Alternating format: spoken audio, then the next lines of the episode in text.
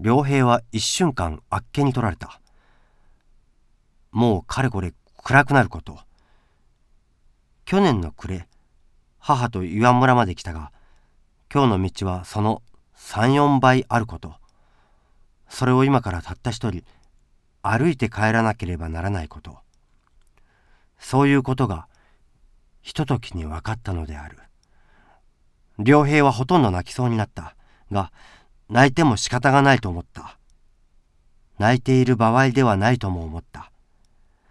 彼は若い二人の土工に取ってつけたようなお辞儀をするとどんどん線路伝いに走り出した。良平はしばらく無我夢中に線路のそばを走り続けた。そのうちに懐の菓子包みが邪魔になることに気がついたからそれを道端へ掘り出すついでに板草履もそこへ脱ぎ捨ててしまった。すると薄い足袋の裏へ直に小石が食い込んだが足だけははるかに軽くなった。彼は左に海を感じながら急な坂道を駆け上った。時々涙がこみ上げてくると自然に顔が歪んでくる。それは無理に我慢しても鼻だけは絶えずクークーなった。竹やぶのそばを駆け抜けると夕焼けの下日金山の空ももうほてりが消えかかっていた。良平はいよいよ気が気でなかった。雪と帰りと変わるせいか景色の違うのも不安だった。すると今度は着物までも汗の濡れ通ったのが気になったからやはり必死にかけ続けたなり羽織を道端へ脱いで捨てた。みかん畑へ来る頃には辺りは暗くなる一方だった。命さえ助かれば良平はそう思いながら滑ってもつまずいても走っていった。やっと遠い夕闇の中に村外れの麹場が見えた時良平は一思いに泣きたくなった。しかしその時もべそはかいたがとうとう泣かずにかけ続けた。彼の村へ入ってみるともう両側の家々には伝統の光が差し合っていた。良平はその伝統の光に頭から汗の湯気の立つのが彼自身にもはっきり分かった。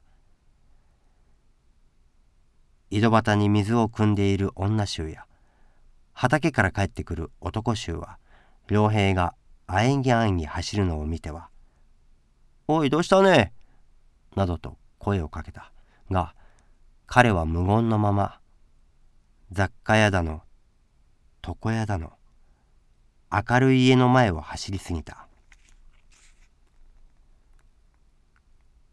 彼のうちの門口へ駆け込んだ時良平はとうとう大声にわっと泣き出さずにはいられなかった。その泣き声は彼の周りへ一時に父や母を集まらせた。ことに母は何とか言いながら良平の体を抱えるようにした。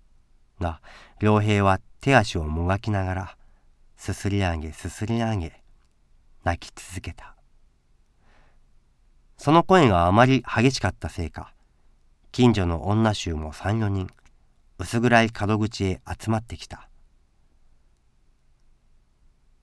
父母はもちろんその人たちは口々に彼の泣く訳を尋ねた。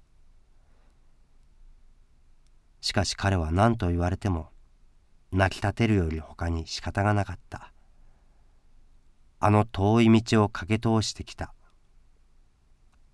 今までの心細さを振り返るといくら大声に泣き続けても足りない気持ちに迫られながら。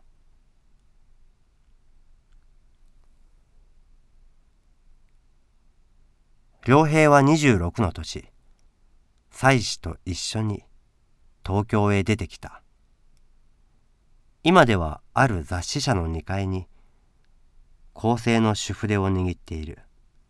が彼はどうかすると全然何の理由もないのにその時の彼を思い出すことがある。全然何の理由もないのに人狼に疲れた彼の前には今でもやはりその時のように薄暗い藪や坂のある道が細々と一筋断続している。